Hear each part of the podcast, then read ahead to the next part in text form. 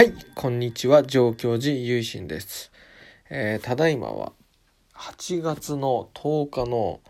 深夜0時を回ったところですね。まあ、10日というか11日と言った方がいいのか、日付が変わって、それで気がついたことがあって、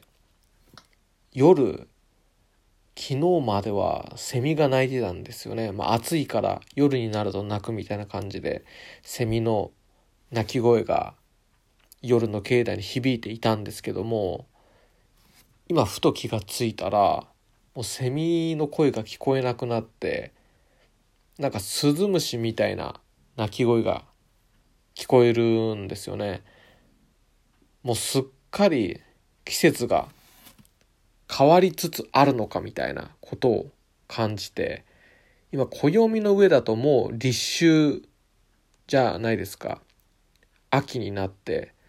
で本当にその昔の人たちのこう感じ取った季節の流れ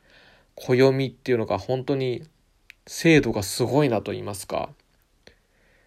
セミの声が消えて秋の虫に変わりつつあるのかなって今気がついてうわあそうなんだって。まあこれ結構もう毎年ね、立春とか、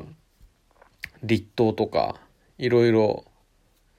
迎えるたびに思うんですけど、夏至とか、本当にこのサイクルが、なんて言うんでしょうかね、こう、目まぐるしくダイナミックに動いてるんだなって。何気ない日々でも一日一日でこう、時計の針が進むように、季節っていうのも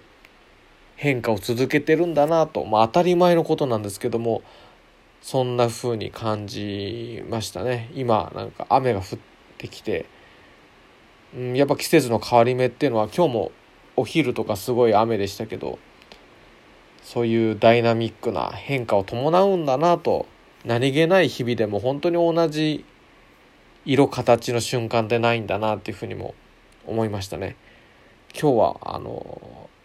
あれ虫の鳴き声が変わってるっていうことをふと感じまして思わず録音してみました、まあ、皆様もこう身の回りの自然の変化とかいろいろあると思うんですけども一日一日が本当に生っていうか貴重な一瞬なんだなって思いました。まあ、そんなこんなで今日まとまりがないお話でしたけども、最後までお聴きくださりありがとうございました。合唱、何万ダブ。